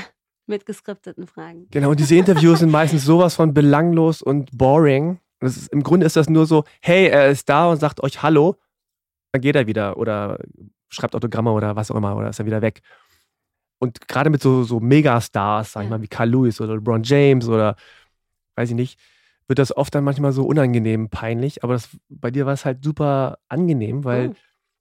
du das irgendwie verstanden hast, fand ich, dem Star das Gefühl zu geben, so, wir, wir sind eine Gang, wir sind irgendwie zusammen, so, Ja. vertrau mir. Ja. Und gleichzeitig aber auch dem Publikum zu sagen, so, so, wir reden zwar belangloses Zeug, aber es ist trotzdem irgendwie gut, gut anzuhören. Ist angenehm. Ja, ist Mhm. angenehm. Schön. Oh, das freut mich. Danke. Und äh, ich kann ich kann es jetzt nicht besser sagen, aber mein Gefühl war so, ich denke mal so, oh nee, nicht sowas bitte. Und dann so, oh, okay. Nee, ist so nice. War gar nicht so schlimm. Nee, war, ist so nice. ja. Und du okay. hattest aber auch die Crowd im Griff. Ja. Ja, hast gesagt, okay, Leute, hier bitte kurz zuhören, bitte ruhig, daran gehen, das machen, diesen. Und äh, jetzt in Vorbereitung habe ich mich gefragt, ob nicht sozusagen die eritreische Gemeinde eine gute Schule war für sowas. Oder wenn ich das mit mir vergleiche, ich mag es halt auch, mit vielen Menschen Mhm. zusammen zu sein. Ich auch, ja. Ich brauche nicht so viel Privatsphäre. So dieses, oh, ich brauche mal kurz einen Moment für mich. Ja. Oder ich muss mich mal kurz äh, bei einer Party zurückziehen für das eine halbe Stunde. Zu viel. Ja, das habe ich, hab ich überhaupt gar nicht. Gar nicht ja. so, ich könnte eigentlich die ganze Zeit immer mit, mit vielen Leuten, also natürlich sympathischen, netten, Ja, angenehmen Menschen, ne, ja. zusammen sein. Und trotzdem kannst du auch alleine sein. Ja, ne? Das ist klar. ja das Ding. Es ist nicht Ja. so, dass du die brauchst, sondern du kannst auch voll gut alleine sein, glaube ich. Ja, ja. Bist ja bist dann noch total, weil es ist jetzt nicht so, dass man denkt, irgendwie, wir müssten diese Leere füllen mit Menschen und Dingen, die wir tun können. Ich kann voll gut mit mir alleine sein, aber ich ziehe die Gesellschaft von anderen Menschen vor, wenn ich Ja. kann. Ja. Ja, also das ist bei dir schon so, dass du das Gefühl hast, so ja, es ist, ich umgebe mich gerne mit Menschen und Ja, also Ja. ich komme auch tatsächlich wirklich aus einem Haushalt, wo immer viele Menschen waren. Stimmt. Meine Eltern mögen gerne Menschen bei sich zu Hause haben. nur die älteste Schwester nicht. Ja, die nicht. Aber die ist ja auch die älteste, die muss halt immer die alles, äh, Ist muss halt alles so machen. Ja, Ne? genau, die musste alles machen. Hier ist auch so ein Grumpy Cat, ne? Das sind so mehrere Sachen. Da kommen, der kommt zum einen Nature und Nurture zusammen. So, das ist ja immer der, das Ding, ne? Also, was ist deine Natur und was ist dir anerzogen, sozusagen, ja? Und ich glaube durchaus, dass es sowohl meine als auch deine Natur ist, dass man gerne Menschen um sich herum hat. Und die Tatsache, das Umfeld, in dem man groß geworden ist, das Ganze nicht unbedingt gefördert, aber zumindest geprägt hat, ja, das kommt dann noch dazu ich, ich mag das gerne. Ich kann mich auch ganz gut in, große, in größeren Gruppen bewegen. Also ich kann da gut Kompromisse schließen und so und irgendwie gucken, dass wir alle auf dem gleichen Level sind. Und dann ist cool. So, ne? Also ich muss gar nicht auch so, ich bin nicht der, was man oft nicht glaubt, ich bin gar nicht so der natürliche Leader. Das muss ich gar nicht sein. Das muss ich mir nicht irgendwie immer, immer mhm. anziehen. Ich habe voll gar kein Problem, einfach nur mal mitzulaufen dann halt scheiße läuft, dann muss ich auch mal sagen, aber, ja, ja, also, aber so halt, ne? Ja, ja. Mhm. Ja, du, also so wie ich dich jetzt so einschätze, ist es nicht so, dass du sagst, ey, hier bin ich, folgt mir, ich weiß, wo es lang geht, mhm. sondern du guckst so auf die Gruppe. Genau. Guckst du, ah, hier ist jemand, der hat ein sehr großes Ego, der muss halt irgendwie viel Aufmerksamkeit kriegen. Hier ist jemand da, die zieht sich zurück. Die muss man dann ne, so ein bisschen, ein bisschen mitnehmen, so, bisschen und so ein bisschen dieses Umarmende, so, hey, ja, ja. Let's do this together. So. Ja, so ein bisschen. Oh. Vielleicht mache ich meinen eigenen Kult auf, wo ich dann alle so mitnehme. Alle, kommt, wir sind alle. Nein. Aber, Aber jetzt ist es ja oft so, dass du gerade, was, was so Moderation angeht, auch in diesen etwas klischeebehafteten Musik, mhm. Sport, mhm. Ne? Mhm. weiß nicht, wie das, wie das läuft, aber die Leute, du hast wahrscheinlich eine Agentur oder irgendwie mhm. so, wo du gebucht wirst. Ja. Und da steht dann halt so, hat eine Testfeier, hat das und das und das gemacht, mit Foto und so. Und die Leute suchen dich dann aus für irgendwelche Corporate Events vielleicht, ne? Und sagen dann, ja, das soll so ein bisschen so ein jüngeres Publikum sein, dann nehmen wir die. Mhm. Oder das soll so ein bisschen hipper sein, dann nehmen wir die. Mhm. Oder es geht um Sport und, warte mal, LeBron James ist auch schwarz, mhm. passt doch gut. Mhm. Also das ist eine Art positiver Rassismus oder ja. so. Genau, also das, Merkst sind, du das, das sind aber Klischees, 100 Prozent. Ja? Na klar, okay. 100 Prozent. es gibt, es gibt, also es ist ganz interessant. Manchmal merke ich das und manchmal wundere ich mich tatsächlich, wofür Leute mich buchen. Ich freue mich dann aber auch tatsächlich. Ah, okay. Ja, also wenn dann irgendwie so ein, so ein, so ein mittelständischer schwäbischer Familienbetrieb irgendwie für die 50-Jahr-Feier irgendwie mich bucht, so dann denk, also weißt du, so richtig auf der Alp oder fast ja. im Schwarzwald viel mehr eigentlich, da denkst du dir schon so, sind die sicher, dass die mich wollen? Haben die von mir ein Foto gesehen? Wissen ja, die? weil, weil natürlich äh, auch mein Vorurteil dann in dem Augenblick ist so, ja. die wollen doch eigentlich jemand anders. Und komme ich da hin und das ist total fein. Es ist kein Thema zu keinem Zeitpunkt. Es ist alles super. Weißt du, so richtige ja. Schwaben, so, die auch richtig schwäbisch reden und so, aber die dann halt irgendwie das schön haben wollen und sich denken, ja, die, die nehmen wir, die machen, das macht die und so. Dann bin ich da auch die einzige schwarze Frau oder vielleicht noch zwei andere oder die einzige schwarze Person, aber das ist denen dann völlig wurscht. Also es ist ja. denen egal. Ja. Und die finden es dann nur gut, dass wir es dann auf Englisch und auf Deutsch machen können. Das ist denen das Einzige, was wichtig ist. Und dann let's go. So, das hatte ich auch schon, wo man so denkt, süß, oh, schön. Ja. Weißt du, so nette Leute irgendwie, die das dann auch witzig finden, dass ich eben auch im Schwarmland groß geworden bin und sagen so, ach, guck mal hier, ja. you can relate, so ein bisschen ja. der Style. Aber grundsätzlich ist es durchaus so, dass ich natürlich für eine bestimmte Art von Sachen gebucht werde. Mm, was sich jetzt aber vielleicht auch durch mein Alter langsam verschiebt, weil mhm. ich eben nicht mehr so die ganz junge bin, so. Also das ist, das ist schon noch ein bisschen anders geworden. Ich bin jetzt nicht mehr ganz so jung, nicht mehr ganz so hip. Ich habe zwei Kinder, bin verheiratet, irgendwie so, ne? Und das merke ich schon, dass sich das so langsam, langsam shiftet. Auch da spielt aber so die Rolle, äh, die Tatsache vielmehr, dass ich sehr jung aussehe und auch vielleicht so in meiner Ansprechhaltung eher, eher jung bin. Das, das spielt da natürlich eine große Rolle. Aber ich glaube, je mehr ich mich auch zu bestimmten Themen äußere, desto mehr werde ich auch in einem ganz anderen Zusammenhang wahrgenommen. Mhm. So. Aber grundsätzlich ja, klar. Also, mhm. äh, weißt du, das war das, was ich auch anfangs meinte mit, die Leute trauen mir so eine gewisse Gravitas nicht zu. Ja. Okay. Interessanterweise ist es aber dann, wenn ich so einen LeBron James treffen soll, glaube ich, spielt die Tatsache, dass ich natürlich auch schwarz bin, eine eher untergeordnete Rolle, sondern es geht dann darum, jemanden zu finden, Jemand, der, die, der, die, Sprache spricht. Der die ne? Sprache? Und nicht spricht. Englisch, sondern die Sprache. Genau, Sprache. genau, der so eine gewisse Authentizität in der Rolle hat, aber der ihn auch handeln kann, ja, der auch den Druck handeln kann. Also da ist dann schon gefragt, dass ich einen gewissen Erfahrungshorizont äh, habe, auch mit Carl Lewis. Also die, es gibt so manche Leute, denen das habe ich jetzt schon des Öfteren von, von Chefredakteuren gehört, die sagen, ich kann manchen Menschen nicht so ganz junge, unerfahrene Moderatoren vor die Nase setzen das, oder Reporter vor genau, die Nase setzen. Das wollte ich auch sagen. Du hast mit Carl Lewis geredet und das war nicht so, ha, Carl Lewis. Und ich wollte dir mal eine Frage stellen. Aber das ist jetzt wird dann so Fremdschämen. Ja, ja, das ist dann ne? so, oh, oder, oder nur loben, so, hey, mhm. du bist ja der größte das und du bist der größte das. Und das ist so, hey Karl, alles klar? Genau. Du musst den Leuten halt durchaus, also musst denen natürlich schon immer das Gefühl geben, dass sie der, also ne, ja. ich bin, es geht da nicht um mich, ja. das muss, das braucht man auch ein gewisses Selbstverständnis und auch ein gewisses Selbstbewusstsein, um sich wirklich ganz entspannt hinstellen zu können und zu sagen, ich weiß, dass es hier überhaupt nicht um mich geht und es ist völlig okay. So, weil ich stehe hier neben Carl Lewis, der gefühlt 800 Olympiamedaillen, Goldmedaillen, was weiß ich nicht noch alles gewonnen hat, so und so viele Rekorde gebrochen hat und so. Es geht hier Fakt nicht um mich. Keiner dieser Menschen ist da, um mich zu sehen. Aber ich muss jedoch mich zumindest so sicher fühlen, dass ich meinem Gegenüber das Gefühl gebe, we can talk und wir können auf, auf Augenhöhe miteinander sprechen. Genau, auch wenn ist, du der Star bist, gar keine ja. Frage so, weil ich habe noch nie eine Olympiamedaille irgendeiner Couleur gewonnen oder einen Weltmeistertitel oder. Ich habe aber auch das Gefühl, dass die das, dass die das spüren, dass sie das merken. Danke, das ja? hoffe ich, ja. Also ich, ich hatte das war mit LeBron James, weil wir uns ja da in dem Dunstkreis ja, auch getroffen haben, zufällig. Mega anstrengend. Glaube ich. Ähm, also LeBron James vielleicht nicht allen geläufig, also, ist ja. tatsächlich der beste Basketballspieler der Welt. Ja. Seit, seit Jahren schon. Also ist, ist was so Celebrity-Status angeht, ja. ist halt ganz oben. Ganz oben, genau. Ja, so ganz, also ganz wirklich oben. einer der, der bedeutendsten und bekanntesten Spieler der Welt und das in einer Sportart, die jetzt anders als Fußball nicht weltumspannend die Top-Schlagzeilen erfüllt. Ja, also ist ein Basketballer, der spielt so in der Liga eines Michael Jordans. So. Ja. Also es gibt immer die Vergleiche, wer ist besser, LeBron oder ja, Michael. Ja. So, Kobe Bryant hat auch eine Weile lang in der Rolle mitgespielt, aber LeBron James ist liebenswerter als Kobe. Aber egal, anderes Thema. Und, und das ist natürlich schon anstrengend. Ja? Also da musst du schon auch so, da musst du schon auch echt ein dickes Fell irgendwie mitbringen, um das, diesen ganzen Wahnsinn um ihn herum auch so ein bisschen an dir tropfen zu lassen.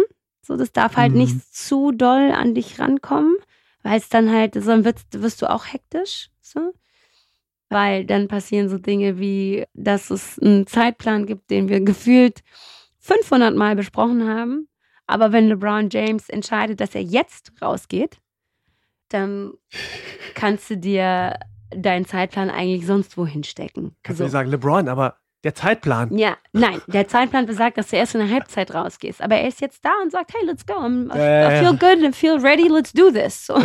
Und dann siehst du halt nur die, die Zugehörigen oder die verantwortlichen Menschen von dem Sportartikelhersteller, die dann irgendwie so total panisch so sind und sagen halt so, Bups, yeah. you're on your own, go, okay, weißt go. du? Die dann halt auch sagen, stopp, jetzt raus. Also die schieben dich dann wirklich raus und da sind da so 2000 Leute, die alle da sind, um LeBron zu sehen und dann sagen die, hier, los, los, raus, raus, raus. Und du denkst dir, wie machen wir es denn jetzt? I don't know, mach einfach ja, irgendwie. Freestyle. Und dann musst du halt einfach auch wirklich sagen, okay, ich treffe jetzt hier diese Entscheidung, wir machen das so und so und so und so und so und so und so wird's gemacht. Und dann, ja, musst du auch dann damit leben, was dann hinterher rauskommt, in dem Fall hat sich niemand beschwert. Ich glaube, sie waren alle extrem froh, dass es so gut gelaufen ist. Ja. Gibt es denn eigentlich so eine Art universellen Secret Handshake für Celebrities? Also, äh, oh, ich dachte Gott, was ist das? Entschuldigung, der Hund. der Hund. hat sich geschüttelt. Ja, ich merke sie ja immer mal wieder, die schlägt mir immer mal wieder. Ja, habe ich schon wieder vergessen, dass, er, dass sie da ist. Na, Mausebär? ja, das für dich. Mach Platz. Ich meine, mhm du machst ja vielleicht da nicht mehr so Gedanken, aber wahrscheinlich würden die meisten dann sagen, ah, okay, wie, wie sprechen jetzt an? Sage ich, hey, LeBron, sage ich, Mr. James, sage ich, hey, Check, sage ich, gebe ich ihm High Five, äh, oh gibt sie irgendwie Hug oder was ist los? Nein, nein, nein, also das ist so, das ist halt auch so ein Ding, du musst in den Raum kommen, meistens stellst du dich ja nicht selber vor. Ja. Es gibt dann jemand, der die Intro für einen macht, also die Vorstellung und dann man sich auf seine Intuition und in der Zwischenzeit vielleicht auch, aber ich werde halt einfach 40 im September, ne? Also das heißt, du musst dich da auch dann so ein bisschen auf deine Erfahrungen verlassen und, und einfach den Raum schnell lesen können, ne? Je nachdem, und du richtest dich immer nach dem, was die Person, die dich vorstellt, sagt. Und dann kommt schon die Energie von einer anderen Person. Bei LeBron, wir sind uns, weil das so ein Zweitages-Event war, an dem wir quasi gemeinsame Auftritte hatten, wir uns einmal vor diesem großen Event vorgestellt worden und dann hieß es so, musste ich ihm auch sagen, you're gonna see a lot more of me in the next two days, we're gonna do this event und so, dass du einfach nur kurz sagst, wer du bist, was du machst und so weiter und so fort. Und dann gibt es aber auch so Sachen wie zum Beispiel irgendwie bei so einer Filmpremiere oder so, wo du gar keine Zeit hast. So, ne? Dann kommen die Leute, werden nur zu dir quasi ja. geschoben und dann musst du ganz schnell einschätzen können, ist das jetzt jemand, der als Mr. Smith oder jemand, der ja, als Will Smith oder als Will auch durchaus bezeichnet werden kann oder äh, ja, ist ja Amerikanern relativ einfach meistens. Hundertprozentig, ja. das wäre nämlich das nächste gewesen. Mir fallen diese Interaktionen auf Englisch sehr viel leichter, ja. weil das Englische an sich einfach sehr viel informeller ist. Und du im Deutschen natürlich zumindest schon mal an dem Sie und Du scheiterst. Also das ist so eine Sache, die du, die du manchmal intuitiv falsch machst. Aber ja, das Deutsche gibt da mehr Fallen oder hat da mehr, stellt da mehr Fallen auf als ja, das Und die Amis, die können das halt einfach auch, ne? Die können halt labern, ja. können halt performen. Ja. Also gerade die, die eh in der, in der Öffentlichkeit stehen und bei Deutschen nicht immer der Fall. Im Deutschen ist es wichtiger, dass du das sogenannte Vorgespräch machst, dass du die Leute einmal vorher sprichst und du genau diese Dinge abklärst. Ja. Wollen wir uns duzen, siezen? Spreche ich dich mit dem Vornamen oder mit dem Nachnamen an? Weil manchmal ist es halt auch so, dass es Leute gibt, es gibt auch Anlässe und Rahmen, da ist das Du überhaupt nicht angebracht, egal wie gut ja. du die Person kennst. Und ich habe neulich irgendwas moderieren sollen, da war das Du vorgegeben und ich habe das als extrem unpassend empfunden. Ja, ja, das gibt's auch, ja. Ja, und ich habe das als extrem unpassend gefunden und musste mich dann auch ganz doll konzentrieren, dieses Du durchzuziehen. Ja, ja. Weil das weder der, das Event noch der Standort haben dieses Du irgendwie zugelassen. Das war ein Event in Stuttgart. Und, ja. und die, allein so die Struktur der Menschen, also die Altersstruktur der Menschen, die da war, hat sich das Du einfach so völlig falsch angefühlt. Aber es war halt vorgegeben von dieser Marke dass die mit ihren Kunden ah. das Du benutzen. Das natürlich völlig unsinnig ist, weil wenn es ja. eine Sache gibt, die jeder weiß, ist, dass der Schwabe das Du erst nach langer Zeit anbietet. ja. ja. ja, also ich glaube, da spielt deine Erfahrung eine große Rolle, Menschenkenntnis, dass man einfach Situationen schnell einschätzen kann, Menschen schnell einschätzen kann. Sondern mal wieder in Eritrea? Irgendwann? Nee, gar nicht. Tatsächlich nicht. Ich war das letzte Mal 2004 in Eritrea. Das ist schon echt lange her. Aber es steht jetzt an. Also im Grunde genommen dieses oder nächstes Jahr. Ich glaube eher nächstes Jahr steht es auf jeden Fall an. Müssen wir einfach mal hingehen. Unbedingt sogar. Also ich war das letzte Mal 2004 ohne meine Eltern. Ich kann es ah. mal jedem empfehlen.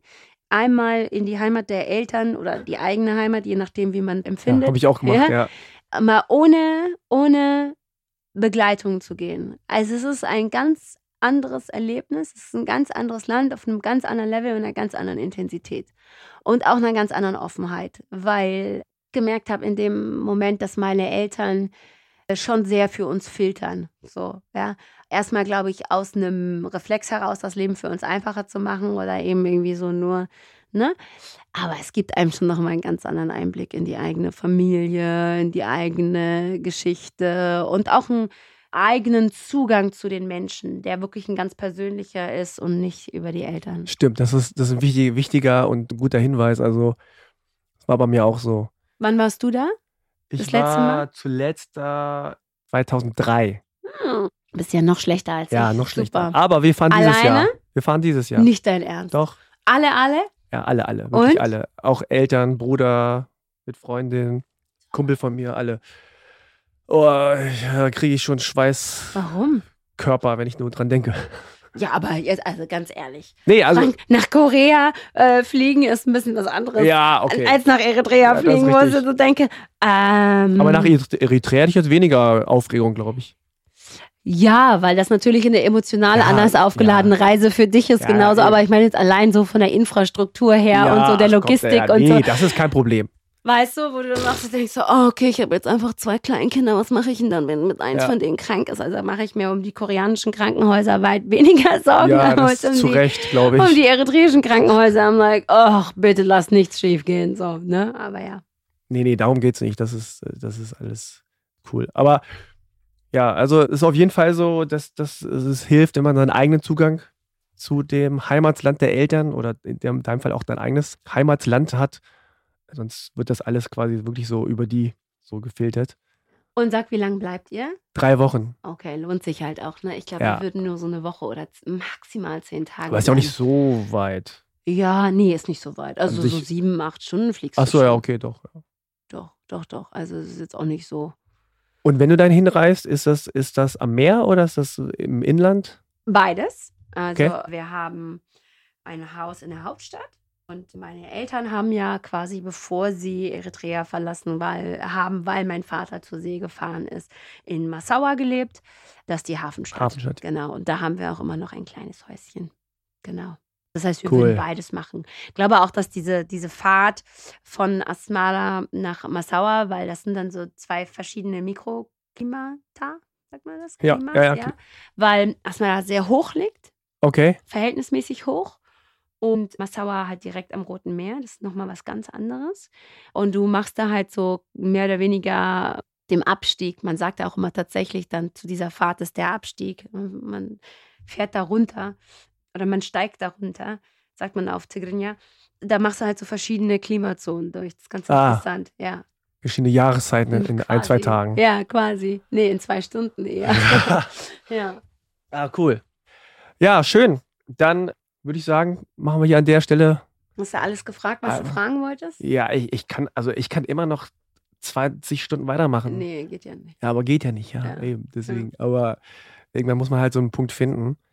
Und ich würde jetzt einfach sagen, was machen wir jetzt einfach hier an der Stelle? Punkt. Oder wolltest du noch irgendwas sagen? Nee, gar nicht.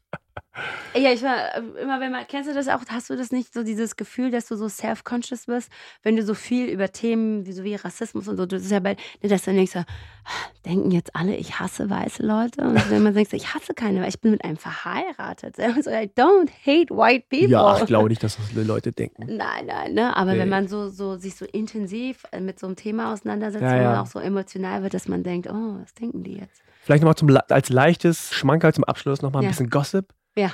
Erzähl nochmal aus der Celebrity-Welt irgendwie coolster Moment oder coolster Dude oder irgendwie coole Begegnung mit irgendeiner Frau oder irgendwas Cooles. Ähm, also, ich glaube, ich habe ein paar Menschen, die ich wahnsinnig gerne getroffen habe.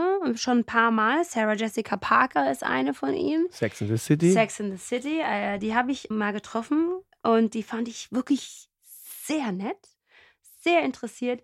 Aber ich glaube, auf der Liste meiner absoluten Lieblingsmenschen im Showbiz, nicht, dass ich irgendeine Art von Beziehung zu denen hätte, aber ich kann es ja immer nur auf der professionellen Ebene beurteilen, fand ich sehr angenehm Jennifer Lawrence. Ah, okay. Die habe ich zweimal getroffen und muss sagen, sie war zweimal absolut zauberhaft. Das Ähm, glaubt man aber auch sofort. Sofort, oder? ja. Das ist, so Das ist wirklich so eine, die würdest du ungesehen als Freundin nehmen. Und Ja. das ha- habe ich als, fand ich, äh, bei dem Rummel, der um sie gemacht wird, das ist ja echt eine junge Frau, ne? Bei dem Rummel, der um sie gemacht wird, wirklich bewundernswert. Und dann gibt es halt noch so Leute wie Will Smith. Das sind so richtige Menschenfänger einfach. Ja, das ja. ist so, der kommt rein und du liebst den. Also ohne, dass er irgendwas gemacht hat. Ne? Der, und ich freue mich sehr, dass ich den bald wieder treffen darf. ah, cool. Ja, voll. Aber da freue ich, das ist wirklich ein zauberhafter Mensch. Ja, das, das glaube ich aber auch sofort. Also, Und, ja auch so Ken eine und Kendrick Lamar. Kendrick. Lamar. Oh, Kendrick, okay. Ah. Ah. Kendrick ist schon, der ist schon next level. Also auch schon die Ruhe. Ich habe den zu, äh, wirklich als der vor 2000 Leuten in der Columbia Halle gespielt hat, noch davor für Good Kid, Mad City auf Promotour war, habe ich den für High Snobiety interviewt. Das bis zum heutigen Tag eines meiner absoluten Lieblingsinterviews gewesen.